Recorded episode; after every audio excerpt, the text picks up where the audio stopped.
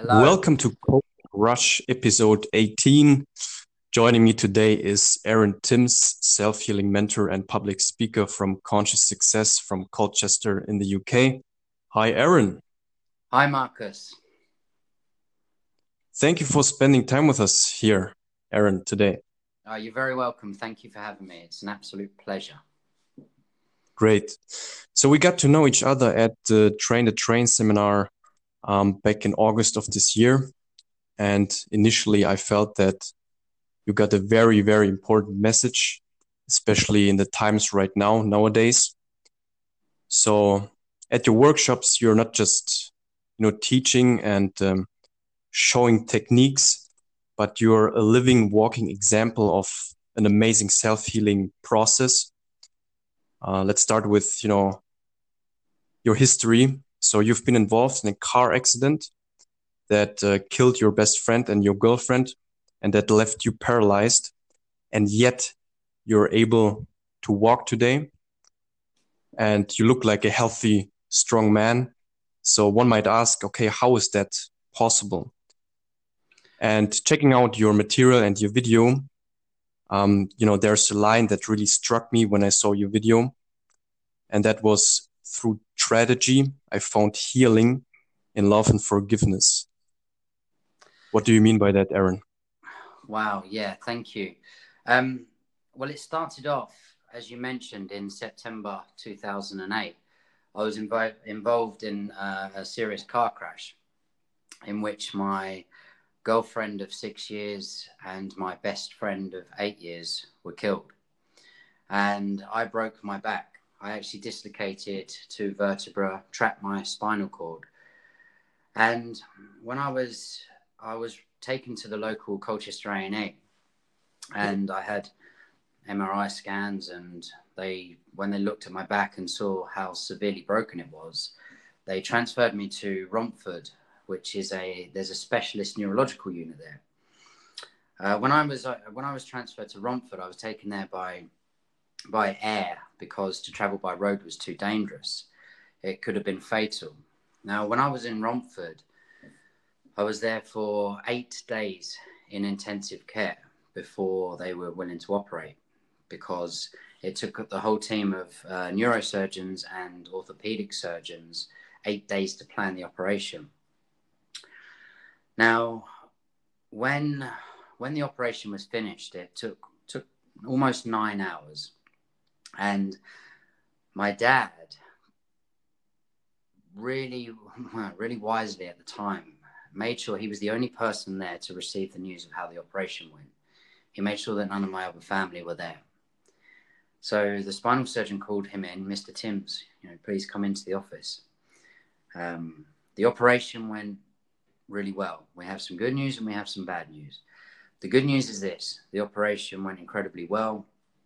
Uh, we managed to realign the spine without any further damage. It took longer than we expected. However, uh, we achieved what we set out to achieve. The bad news is is that the damage to the spinal cord is much worse than we originally anticipated, meaning that Aaron's never going to walk again. Aaron's paralysis is permanent. Now, I don't know who, whoever listens to this may be a parent, they may not be, but I'm sure I'm sure you can imagine the the weight that my that hit my father and what he was bearing in that moment. And he he went home and he spoke to my stepmother, and she's been in she's been involved in the self healing industry for many years, and she was aware that if I knew the true prognosis, that I may give up, and without hope and belief, we have nothing. So based on her suggestion and after my father and her talking, they decided that I wasn't to know the true prognosis, that it wasn't right to remove my hope and belief. So my dad came back to Romford and he said to the spinal surgeon and the consultants that Aaron is not to know the true prognosis. Now, because I was 21 years old at the time, it was legal legal protocol that I was told. So they said, I'm sorry, Mr. Timms, but he has to know the truth. My dad stood in the doorway of the intensive care room with his arms stretched to the side, holding the frame. And he said, You are not going to take hope and belief away from my son. Now, due to the exceptional circumstances, you know, the fact that I was deeply depressed, I was grieving, I had a lot to try and take in. Um, the consultant and the spinal surgeons they they agreed that due to the exceptional circumstances, my dad had to tell me, but he could pick his time.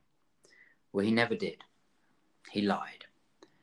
He told me that the spinal surgeon, the consultants, they think that I'm going to walk again, that everything is going to be okay. That's the prognosis. He told the spinal surgeon that I was too distraught with the real news, with the prognosis that no one was to talk to me about it unless he was there. So the truth is, when I was transferred to Stoke Mandeville Spinal Injury Centre, I was transferred there to learn how to be rehabilitated into a wheelchair, learn how to not only be rehabilitated into a wheelchair, but how to live life in a wheelchair. But in my mind, I was going to this miracle place, to this place where miracles happen, miracles, doc- miracle doctors were there, and I was going to walk. Now, when I arrived at Stoke Mandeville, it was I was wheeled into a side room, and I and there was lots of assessments done, and I met my new consultant. And as I was laying there, I was laying there, I was terrified. I was staring down the end of the bed at what felt like a stranger's feet. I was so disconnected from my own body. And I was afraid. I didn't really know what was going to happen. And in walks this tall, gentle looking man. His name is um, Mr. Newton. And he, he was this gentle giant. He, he had this energy around him. And all of a sudden it was like, wow, someone, the miracle doctor that I'd been really dreaming about, that I'd been that I'd been focusing on that was going to be at Stoke Mandeville, the guy that's going to wave the magic wand and make everything okay. And he had this beautiful presence about him.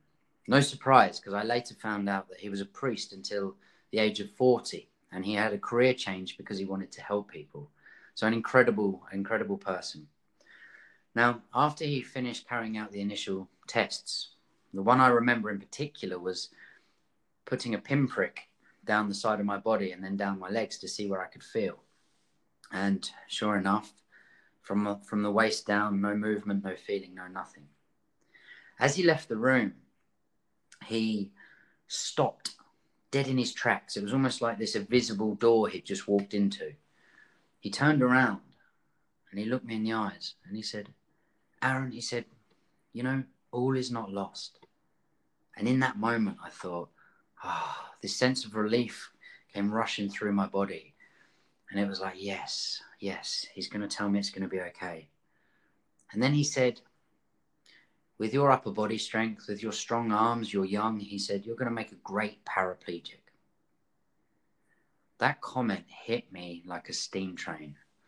That was the moment when I realized that actually no one around me believes the possibility. No one around me actually believes this is possible. And that crushed me. That hurt. Now, in answer to your question, uh, I found healing in forgiveness and love in a moment of wholeness and peace. And this is how it happened. My stepmother introduced me to the possibility that the mind can heal the body, that the mind is greater than the body and there's limitless possibility.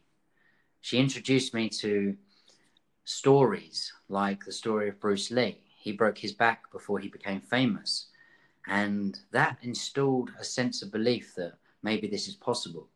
And the truth is, I was 21 years old at the time. Uh, my main concerns were football, beer, going out, my girlfriend, just just living life carelessly, like many 21 year olds do. Uh, my job, I, I, loved my job. I was actually a mechanic at the time. Uh, I trained for as a vehicle technician for Jaguar. So this this thought, this this completely new idea to me that the mind could heal the body was alien. Uh, I thought it was crazy, to be honest. I didn't believe it. But what did I have to lose? It was face the rest of my life paralyzed in a wheelchair, depressed, grieving, or surrender to the possibility and accept there may be a potential inside me that could do that. Who knows? So I started to do these techniques that I'd learned, I was reading about and uh, watching some films about. They were breathing techniques, meditation techniques, visualization techniques. And what happened was fascinating, and I had no idea what I was doing at the time. I did this, I created this visualization, and the purpose of this was to try and send signals from my brain through my spinal cord down into my legs. And I imagined it like a water pipe, like my spinal cord was a water pipe, and I was trying to, and it was blocked, and I was trying to force something down it to remove the blockage and allow, allow the flow of water allow the electrical signals in my nervous system to get down to my legs. So I'd wheel myself in, in my wheelchair, into the physio gym at Stoke Mandeville every day. And I would strap myself onto this exercise bike. And the exercise bike was not like one you would imagine in a normal gym. It, it had a proper seat. It was designed for paraplegics. So there was uh, knee straps so you could strap your knees in, ankle straps, you could strap your ankles in. And it was motorized. So, and it was designed for paraplegics so their blood flow could move around their body a little bit and, you know, just to get the body moving. And at the top, it had a digital reader. And the purpose of the reader was to measure whether your legs was putting any effort in, measure the resistance. And as I strapped myself into this every day, I would close my eyes and I would visualize myself doing the Tour de France. I would, in my mind, I would picture myself cycling and I would do it so often and focus so intensely that it would become real. So I would imagine the wind rushing through my face and through past my body. I would see the mountains and the trees in the distance as I was cycling through the south of France, see the beautiful countryside. I would feel the burning in my legs.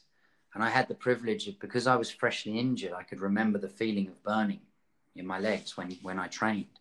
So I would really tap into that feeling and feel it. And it became so real. Now, I did it initially to try and heal my legs. It was like, I'm going to visualize, heal my legs, do what Bruce Lee did, do what many have done before me. And to be honest, after a week or two of doing this, it got pretty it it got there were moments when it got tough because I didn't see any results. I didn't it was working, but I had no idea. I thought it wasn't working. The truth is it was, I just couldn't see it because my legs weren't moving yet. Now, because I got so good at it, there were moments when it was fun and it became joyful. In in moments of you know, I was in this in the midst of an, a living hell. I was in a nightmare. I was living in hospital. I no longer had my relationship, my best friend. Uh, I couldn't walk. I, could, I had lots of other issues that come with being a paraplegic. Having to have a catheter in full time is just one of many. It, it was literally a living nightmare. Looking around me, seeing so many broken hearts, it wasn't just me. Everybody in that hospital had their own story. But in the midst of a nightmare, I was able to tap into a moment of actual joy. And in that moment, when I was, when I closed my eyes, I wasn't in that hospital. When I closed my eyes, I was falling back in love with life.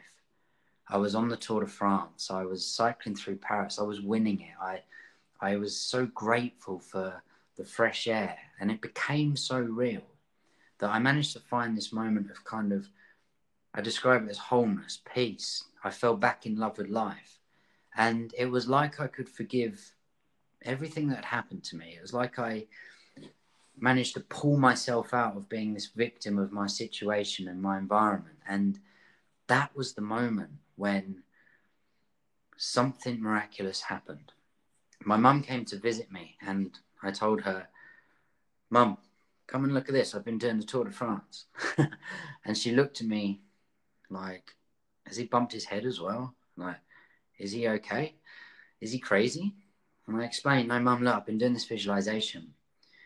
And I took her into the gym and I strapped myself in, started to cycle, and I tapped back into that new reality I'd created in my mind, the Tour de France. And because I was so good at it, because I enjoyed it, it was like a beautiful escape from a real life nightmare.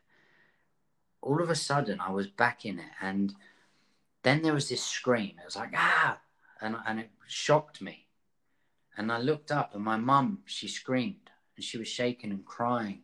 There was this joyous, scared look in her eyes, and she was sh- tremoring and pointing at the, the digital reader on the bike, and it read 300%. And that was the moment when my legs literally burst back into life. And that was the moment when I felt a true sense of peace and wholeness and forgiveness and love in the midst of a nightmare. So that's what I mean by healing through forgiveness and love. Wow. I mean, what can one say to that? Did you actually know what you were doing at that moment? Was it was it goal orientated? I mean, you mentioned that you studied like Bruce Lee and what he did, and the meditation, visualizing like water floating from your upper body to your lower body. Was it in the end just for you a place to feel connected to life, to have this love again, this feeling? Or did you always have that vision and the goal of being able to walk again, or was it both? It was a mixture of both it started off as I think I can heal myself. I think I can walk again. There were moments of a complete lack of belief when I really didn't believe in myself or that it could be possible. And there are there were other moments when I really did believe it was possible. And it started off as a journey to heal myself. And I fixated on the Bruce Lee story because in my mind I just kept saying to myself, if he can do it, I can too. He's human uh, and I know he's Bruce Lee, but actually he's a human being like we all are. And I kept saying that to myself. But then it turned into this beautiful escape, and it turned into like I, I, I had an idea of what I was doing, but I had no idea of what I was doing. Really, is the truth. I I was doing and following some of the techniques I'd learned, and I was making my own. I was just trying different things and the truth was is it was i call it unconscious success. And what i mean by that is i was doing all the right things without knowing that i was doing all the right things. So i had i had incredible success in healing my body unconsciously. And actually that's the name that's where the name for the uh, the business came from conscious success. Because what i want to spread with to the world is successful healing but being conscious of exactly what's happening and why, being in full control of the moment and being able to apply it to people's lives. So, a mixture of both is the answer to that. There's an interesting word that you used a couple of times when you were reflecting on what happened in that clip I saw. And that word is overcame. I overcame that old version of myself is what I interpret because you said when you left the hospital, uh, this wasn't the Aaron that you were before, and you overcame that. Yeah, th- that's a big one because to to heal your body, to to actually transform something in your body, you have to overcome who you are right now. And I had to do that in two ways, really. I had to overcome the old version of me, my personality, my character, the, the person who I was was just a 21 year old interested in football, interested in work and going out and having a few drinks, just like, just like many. And that was kind of my personality. And then all of a sudden I was taken out of life. You know, it was like this big hand came from the sky in the moment of a crash, picked me up, and put me in this new life. And it was a life where I was in hospital and I had this new identity. And I had to overcome that person as well. So I had to overcome my old personalities, my old beliefs, my old habits, the, the person who I was before the crash. And I also had to overcome the new identity that I had become from the crash. And it's something, it's a process actually that's very fascinating. And I'm still learning a lot about it now. And I'm learning with my clients as, as I'm working with my clients and I'm seeing this evolve. To become healed, you have to become a new version of yourself because the old version of yourself was the version that got ill or injured or whatever it may be. And to become a new version of yourself, you have to overcome the old version of yourself. You have to break the habit of being you. So that's what I had to do in that moment. And again, I did that unconsciously, is the truth. I was so determined to walk again.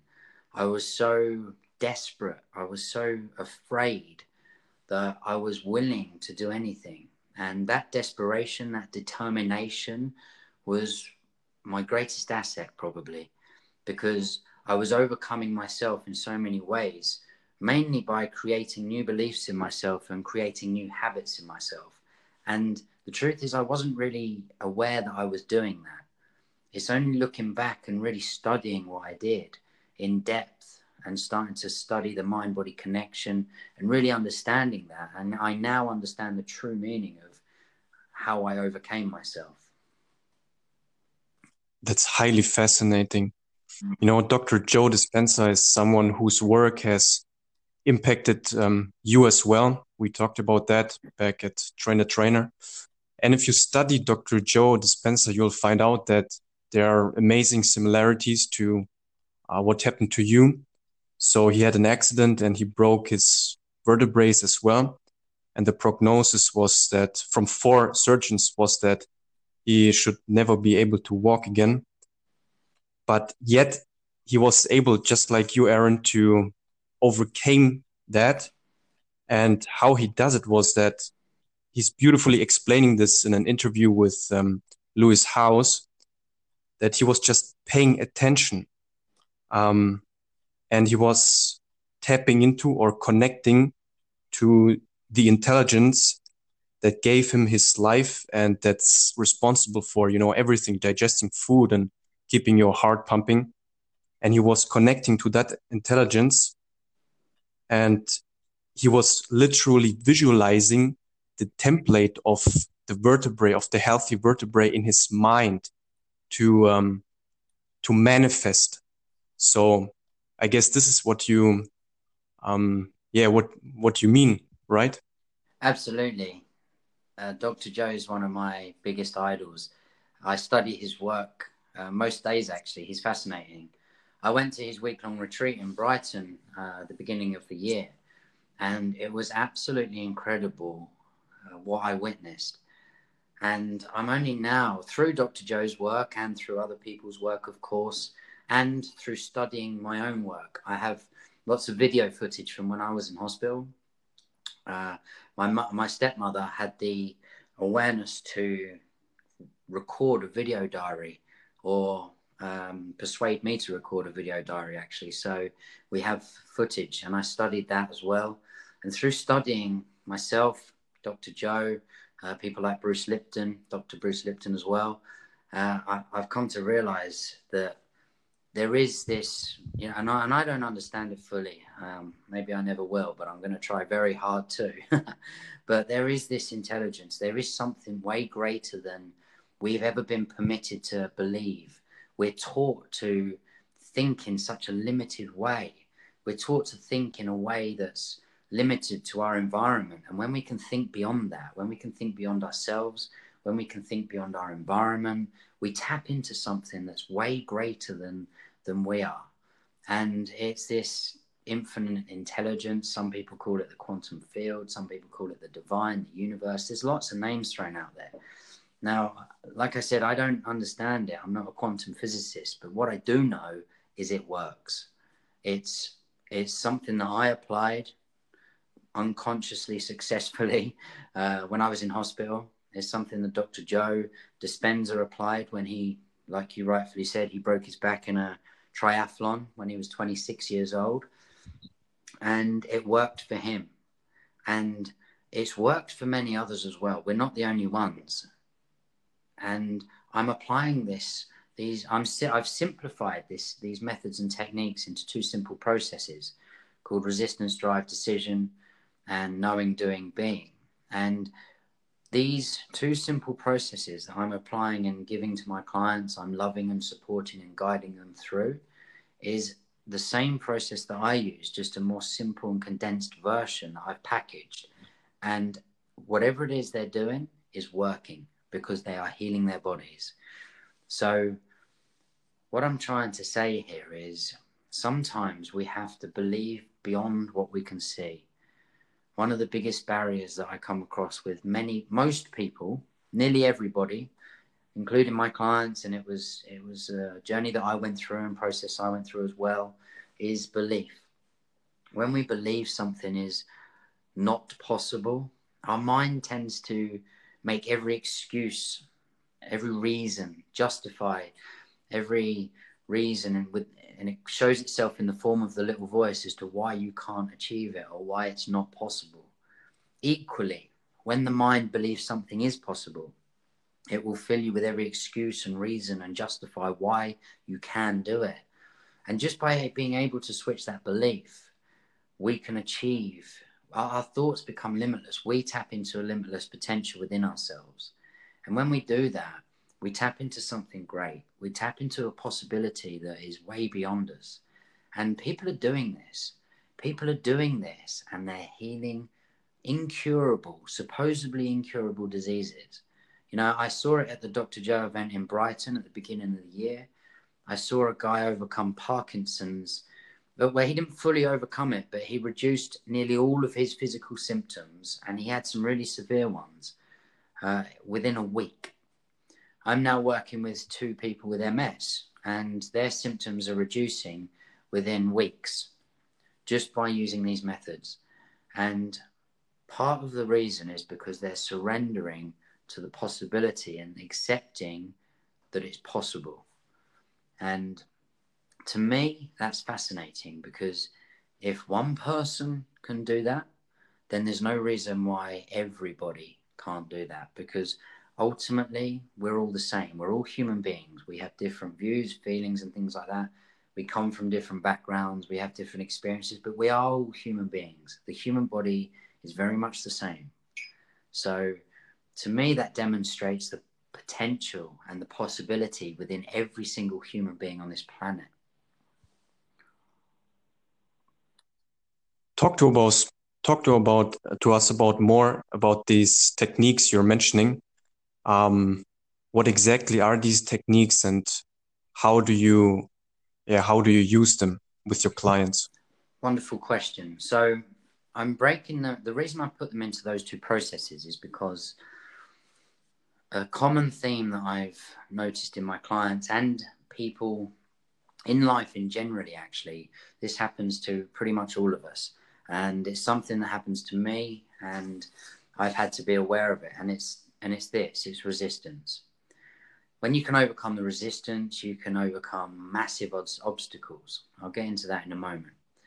Then it's tapping into a deeper drive. When you really connect with why you would want to heal your body. Because to ask yourself the question, why do I want to heal, the bo- heal your body?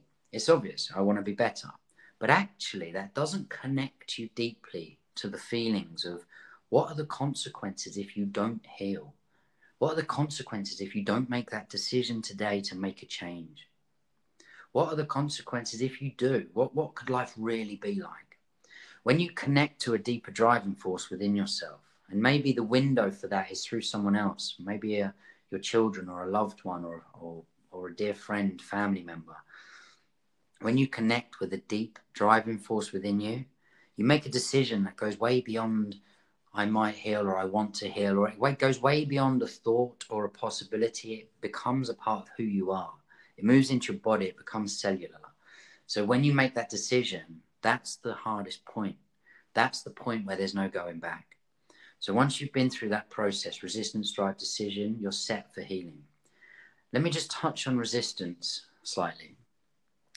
Resistance is something that we all feel in all walks of life because it it can manifest in us in ourselves in, in fear.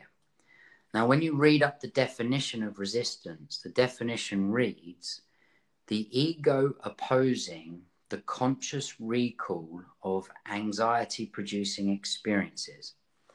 Now, what that means is, wow. yeah, it's a, it's a big one to take in, right? Now, what that means is, is the ego, and the ego is the self, it's the conditioned self, it's the, the sense of self worth within us, it's the person that we've, the identity that we've learned to become through our life experiences not necessarily the person we want to be or want to become, but it's who we have become. Some people are aware of this and many aren't. Now, when the ego opposes something, it's opposing the conscious recall of anxiety producing experiences. Now, what does that mean? Opposing the conscious recall means moving out of your automatic programs, moving into conscious thinking, which is a place of freedom, a place of free will. It's the choice to decide who you want to become, the limitless person that you have within yourself, the healed version of you. And the reason the ego opposes that is because you have to become a new person, which means you become a new, you condition yourself in a different way, meaning you starve the ego. And the ego is a bit like me, it likes food. It, and it doesn't want to die either. So what it does is it does everything in, in, in its power to oppose that conscious recall, to stop you moving into freedom and free will. Now, the way that it does that, because the mind and the body and, and the brain are so intrinsically linked, it forces things up in the form of fear, emotions, uh, distractions in the body, even pains, itches. It forces things up in the mind in, in the form of the little voice that says, tomorrow's a better day, or we don't have time today, or you're not good enough, or they're better than you, and all of those type of things. When you can understand what resistance is, you can know how to work through it. And when you move that resistance, it's like moving the massive brick wall that is standing between you and who you want to be, the healed version of yourself. Imagine it like this Imagine it like you're in a dark room where the lights are off, it's pitch black, and you know there's a door in the room that you can get out, and you know it's unlocked. So you know it's possible to get out. But actually, you've been feeling, in, your hands are in front of you, but you've been feeling around, and all you can feel is this wall. You just can't find the exit. Now, if someone was to turn the light on, and by turning the light on, I mean awakening yourself, becoming conscious. If someone was to turn the light on, you would see that actually the door is right in front of you. It's only maybe a foot away. The reason you couldn't find it is because between you and the door was a big brick wall. And that brick wall is called resistance. When you understand that, you can knock it down. You can knock it down with ease. It's not so difficult. You actually find that the wall is no longer made of brick, it's made of foam, and you can push it out of the way. Now, once you've done that, you're in a position, you've been through resistance, you've connected to a deep drive within yourself, and you've made a decision on a cellular level to heal. This is when it gets fun. This is when it gets easy. By going through that process properly in the beginning, rather than just trying to jump straight into visualizations and, and things that are going to be difficult to co- build a concept of in your mind you could, by going through that process you create a foundation it's like you clear the ground to pour this foundation ready to build this beautiful building this beautiful structure one that's going to last forever one that's permanent and then it's moving into the next process which is knowing doing and being and knowing is adopting a new philosophy about yourself it's adopting a philosophy that says i can heal myself when you know something it's all well and good we can read all the books in the world. We can read all of Dr. Joe Dispenza's work. You can read my book. You can read Bruce Lipton's. If you know it, it's, it's great. It's a start. But knowing isn't enough. You can read all the books in the world and they're useless unless you're willing to do and become. So by adopting a new philosophy, if you focus on this, you double the amount of you know synaptic connections in your brain and you actually start to rewire your brain you start to rewire a new version of yourself physiologically chemically biologically but the problem is most people stop there because to take that beyond just a philosophy to take that beyond just an idea and a possibility you have to do you have to start doing it and this is where the visualization work comes in. Just like the Tour de France, if you start doing it in a way where you submerge yourself in this new reality to a point where your body your body doesn't know the difference between the actual reality or non-reality. So by closing your eyes, by stepping into this new world, it's like stepping into the matrix. If anybody who's listening to this has seen the film The Matrix, you'll understand if you haven't, watch it. It's like plugging yourself into the matrix in this new reality. And what you're doing there is you're doing. You've gone from knowing to doing. And when you're doing, your body starts to become. And the more you do, the more you chemically change your body, the more you change your emotional state of being, the more you actually wire yourself to a new version of you. And you move into being. And you physically manifest exactly what's been happening in those in those other realities. So the processes go resistance drive decision knowing doing being i mean dr joe dispenza also said that the hardest part about change is to not make the same decisions and choices as yesterday i think that's so so simple but yet true and I was about to ask you um, if you would describe your own healing process more as an active or as a passive process. Passive meaning, was it more about letting go in a sense of forgiveness? But like you describe it, it's also paired with the heavy active process of um, training that visualization, right? Yeah, that's uh, that's a very in depth question. Uh, now, the way that I I'll answer it in the best way that I possibly can. Now, there's two ways that to look at it because if you have um, if you have an injury, then that's kind of, that's an environmental damage to your body. That's something that's like like what happened to me. It was an impact injury. It was an environmental injury to my back. So what happened is there was damage done to my body and I had to fix it. I had to train my mind to fix it. Now, the, the body's innate ability to heal itself started to kick in because it started to mend, the, mend my spinal cord. It started to put scar tissue there, and because I lost some of the cerebral spinal fluid as well, um, it started to kind of like vacuum itself in. Now, by by the body healing itself, it created scar tissue, which was actually a barrier for the nerve signals to get from my brain, move down my spinal cord to reach the nervous system in my legs.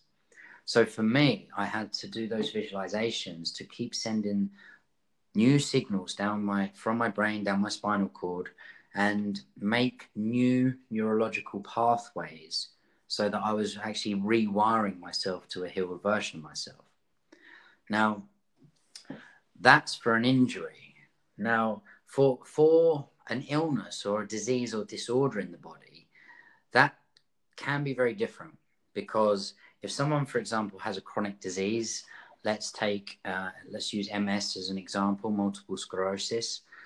Now, what's happened here is at some point is the body has been knocked out of balance. At some point, there's a there's been an incident in this person's life where it's knocked their body out of balance energetically, emotionally, chemically, and that could have been through the an incident of trauma.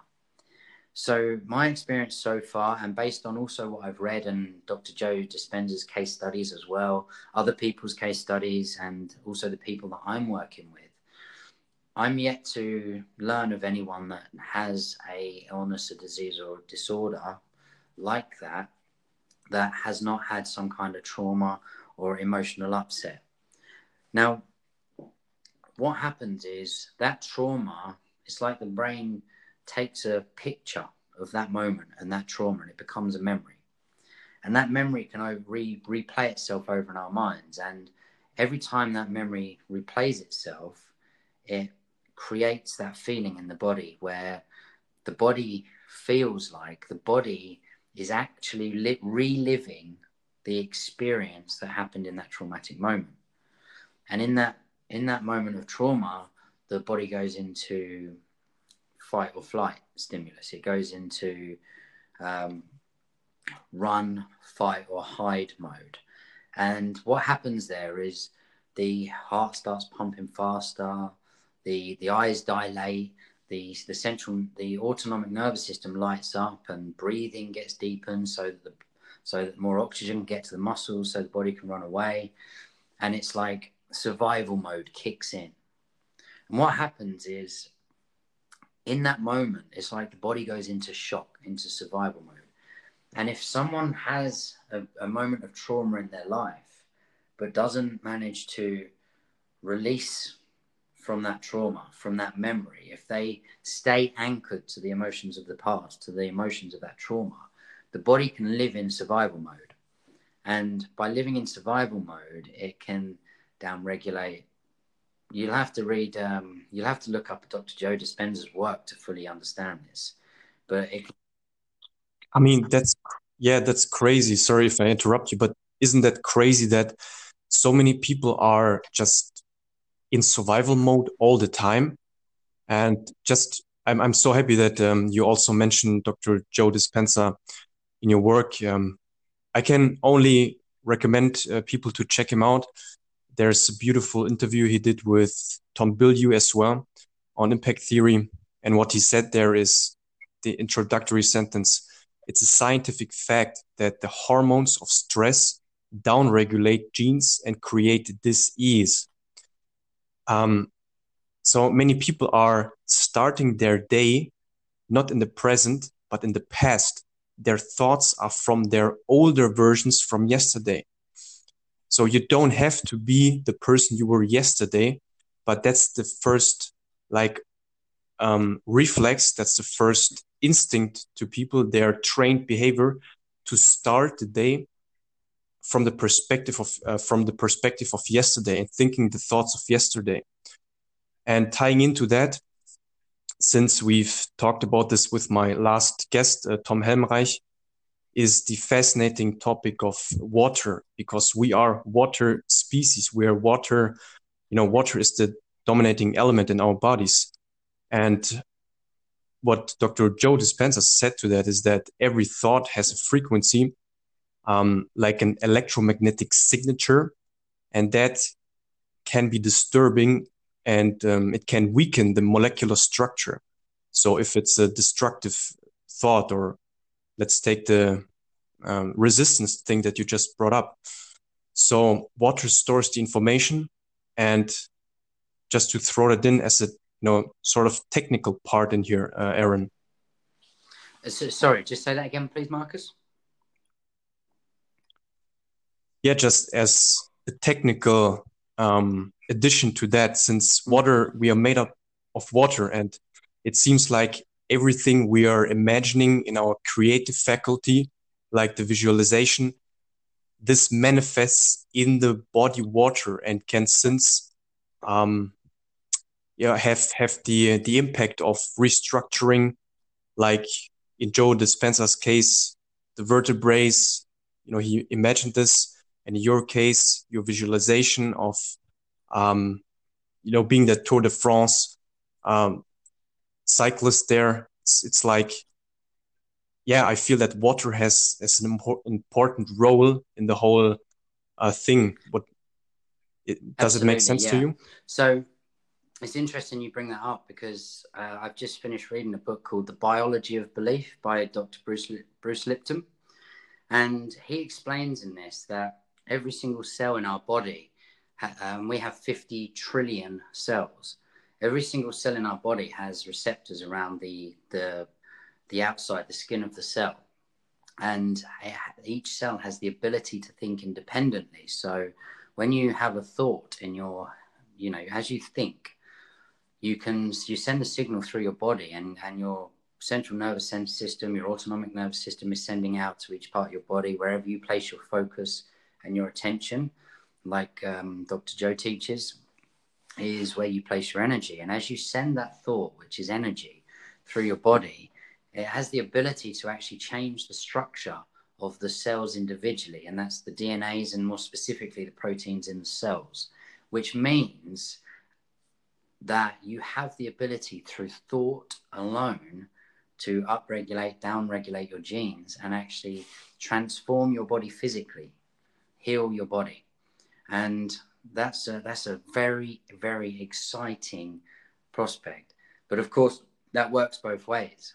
If you have thoughts that are, I don't like to use the word negative because that's a bit wishy washy, but if you have if you have thoughts that are disempowering, thoughts of lack of self worth, of, of frustration, of anger, of fear, of anxiety on a daily basis, it has an opposite effect and it actually has a detrimental effect to your body. And as you mentioned, if you wake up every morning thinking the same thoughts, you're going to take the same actions. Thoughts lead to feelings, lead to actions. If you have the same thoughts, you're going to have the same feelings, you're going to lead to the same actions. Your life is going to play out exactly the same. And it's making that change. It's breaking the habit of being yourself. It's another book actually by Dr. Joe Dispenza. He's got uh, Breaking the Habit of Being You, and it's, it's an incredible book. And you need to do something different. And it's it's not easy. It's not easy actually.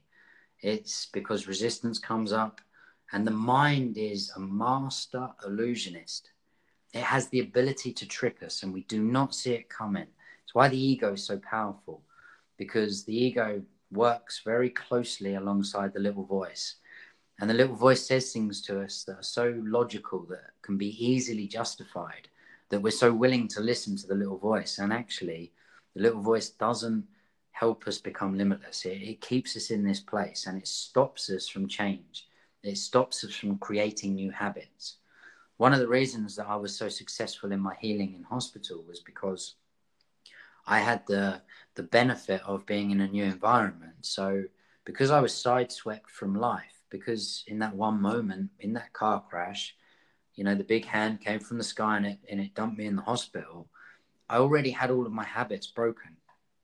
And I actually believe, and I'm very, there's a small part of me that's actually grateful for that because I didn't have to battle against breaking the habit of being myself. And that's often the hardest part. That's often where most of the resistance comes from. And I believe that's actually why most people struggle to heal their bodies because the resistance becomes greater than the belief. Because if the belief is greater than the resistance, then your mind will work in tandem with your desired outcome. It will support you in every way. It will the little voice will help you, guide you, love you, support you. If the resistance is greater than the belief, then you're working against your mind, your own mind, your own little voice.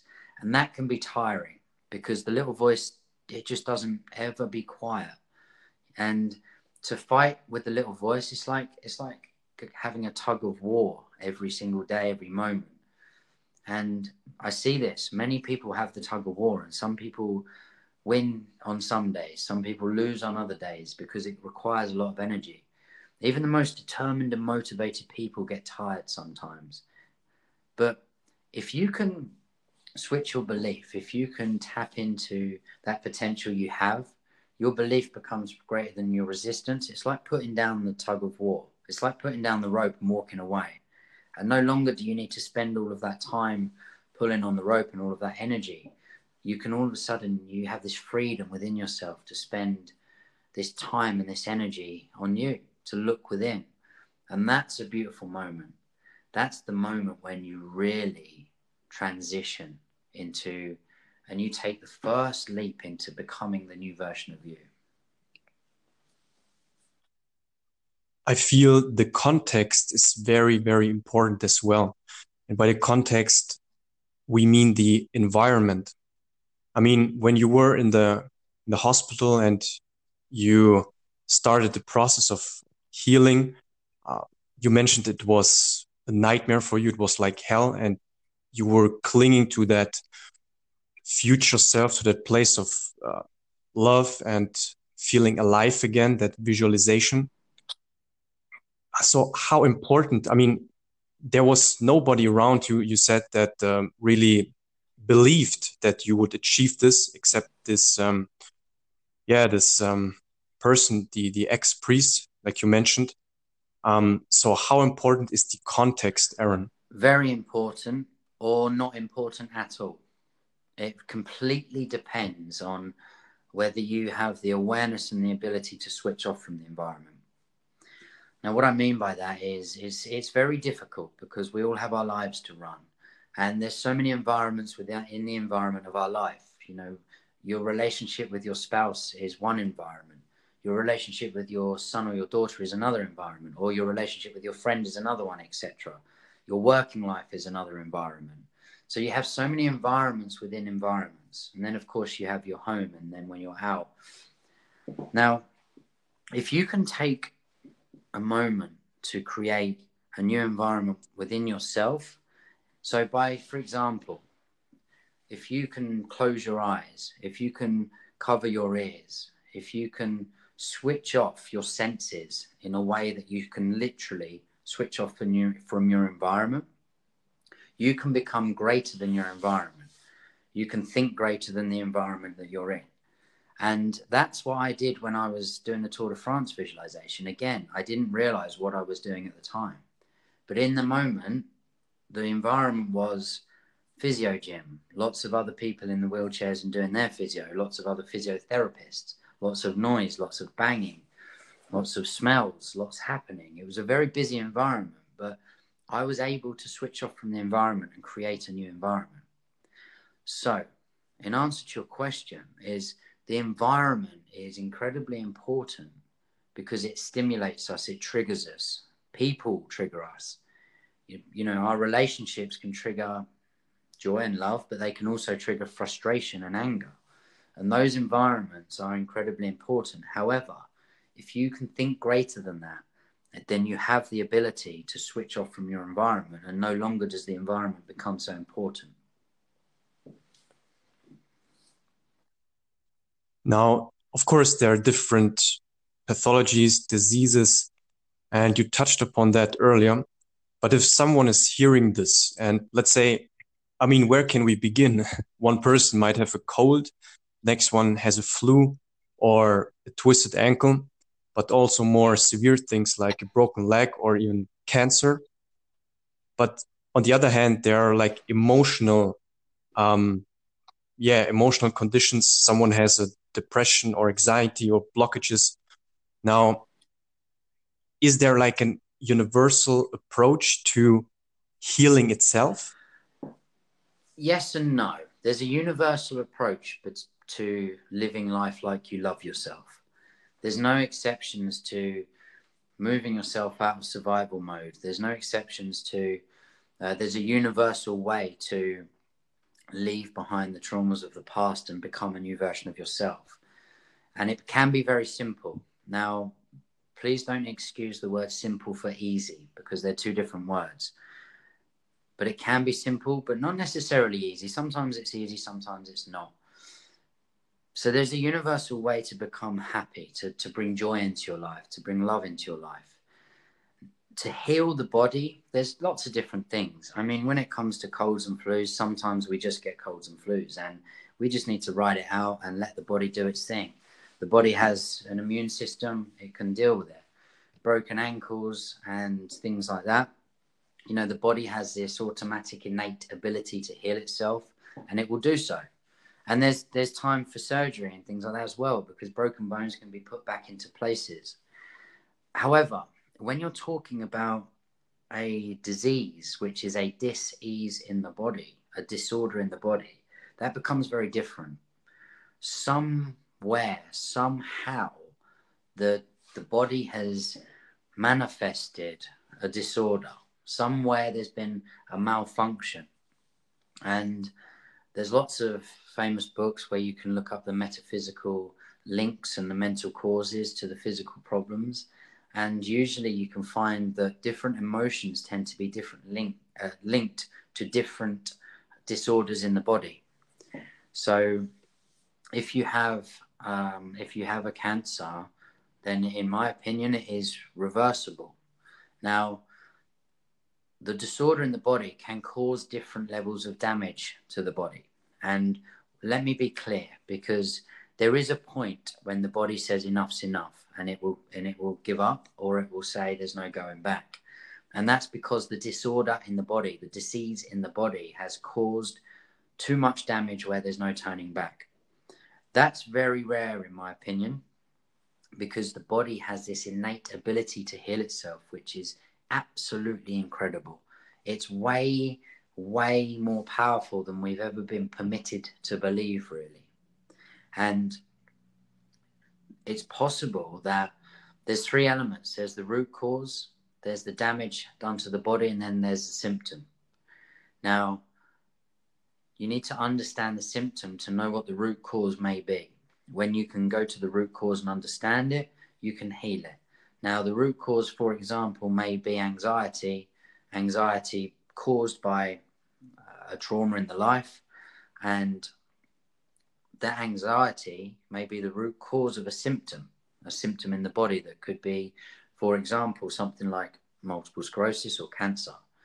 If you can, if you can understand the symptom, then go to the root cause and heal that, make a change, become a new version of you Dr. Joe famously says to create a new person reality, you need to create a new personal, uh, sorry, to create a new person reality, you need to create a new personality. And it's brilliant. Yes. It's, it's genius because when you really look into that comment in depth, it is. It's going to the root cause and changing your emotional state of being and who you are. That then change your body reacts and that changes the symptom. And then, of course, you, will ignite your body's innate ability to heal itself, and it will reverse the damage done to the body.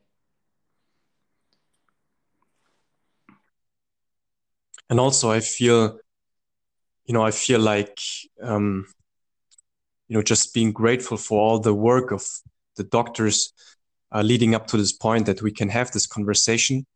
And what we are also saying is that at a certain point, of course, you need medication, or at least from my part, I would say, yeah, um, there are conventional methods of, of healing or like a surgery. And let's just um, respect that. Let's just respect how far we've come, we've come in the medicine, um, in the pharmacy. And um, let's just be open for new things. I think we can do better and be open to these um, approaches as well. Absolutely. I'm, I'm glad you brought that up, Marcus, because it's important to honor and acknowledge the work that medical science has done and the you know the medical team that looked after me and cared for me and not only the A&E department but that took did the surgery on me these are incredible people that they took very good care of me and I I'll be eternally grateful for that and there are so many wonderful doctors and physicians that do so many wonderful things. And there is a place for medication as well. There's a place there's a place where medication has its has its value. In, in my opinion, especially in an emergency situation, medicine can save lives, it, and it does save lives. There is, I think it's very important to be aware, though, of the possibilities without medication because there's moments when medication doesn't serve us well. And it's finding the balance and finding those lines to know when it's appropriate and when it isn't. And it is important to acknowledge how, what a wonderful job that so many doctors do. Now, you mentioned that you are working with people one on one, but you're also doing many seminars and workshops. Um, one can check it out at your um, social media channels. Now, personally, I want to thank you for one particular post uh, you made, and that was about being a teacher, being a trainer, being on the stage, and maybe feeling uncomfortable with it, or being nervous about it, or just feeling, um, yeah, that's not, it's not the right thing for you. But there was a particular post where you said that it's not about you, it's about the message. It's about just the thing itself that you can just be like a medium or a, you can just channel the information and it's just about that. It's not about you. And when you do that, you start to notice that the surrounding is almost dissolving. And it doesn't matter if there's 10 people, 100 people, 1,000 people in front of you. So thank you for You're that, welcome. Aaron. I, I remember the post now. As you were talking, I was thinking, which post? But now I remember. It was public speaking has always been a big fear of mine. And I realized that yes. one of my big learnings at Train the Trainer and afterwards when I when I did one of my events when I was getting ready and getting prepared, I was so nervous. And I realized because that was about me and that was actually the selfish part of me. What would I look like? What are they going to think of me? And when I stopped, stood back and took a deep breath and, and thought, this is, Aaron, this is not about you. This is about something way bigger. This is about the message.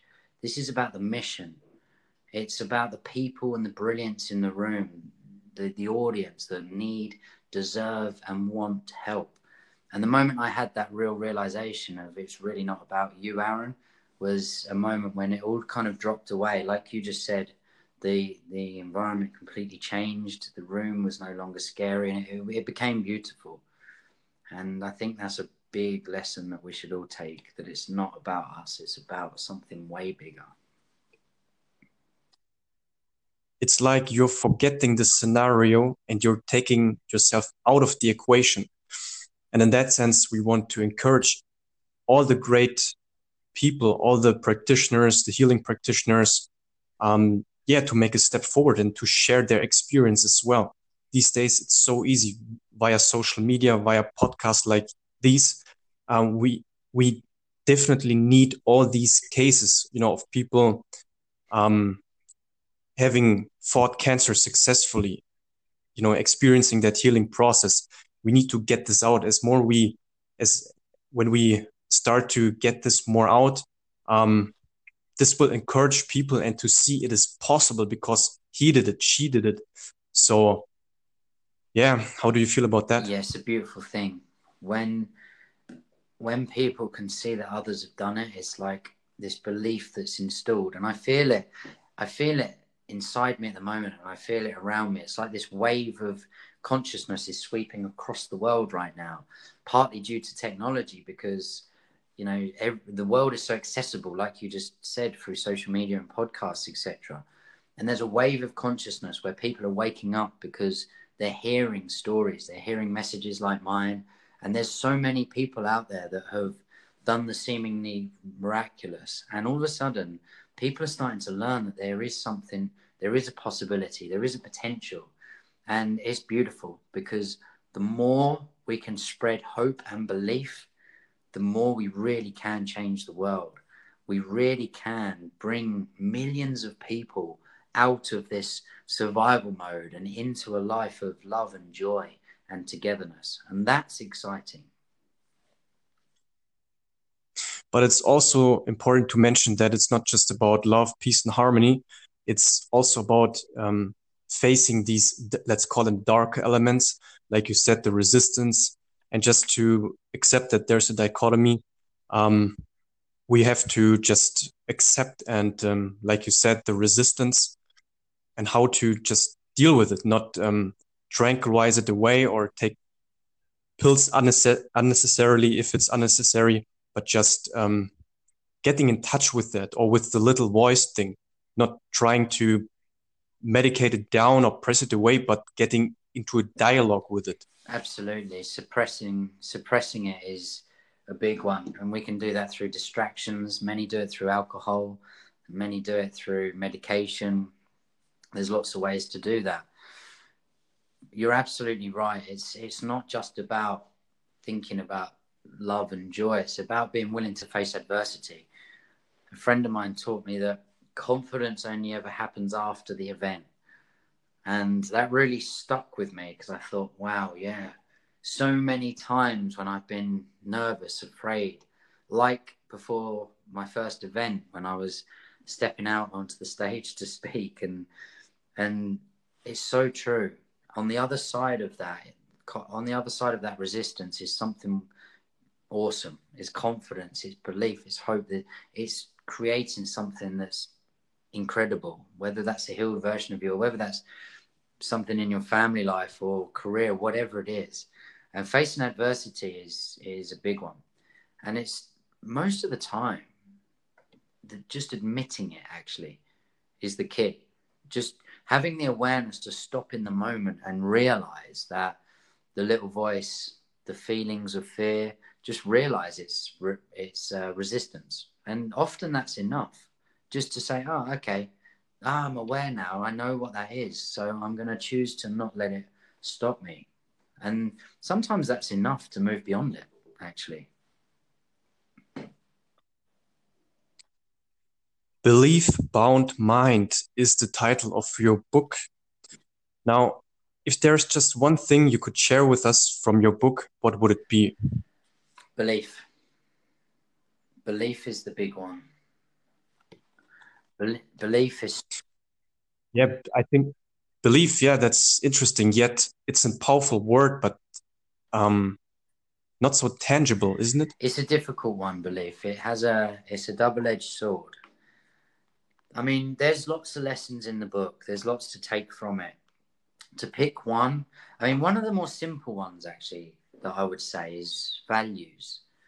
There's there's something there's a chapter in the book about values and it's about asking yourself what do you value the most? And if you can stop in the moment because we often we often want to pick what's easy or we don't realize we're sort of subconsciously picking a moment where it's a distraction it's a form of suppression.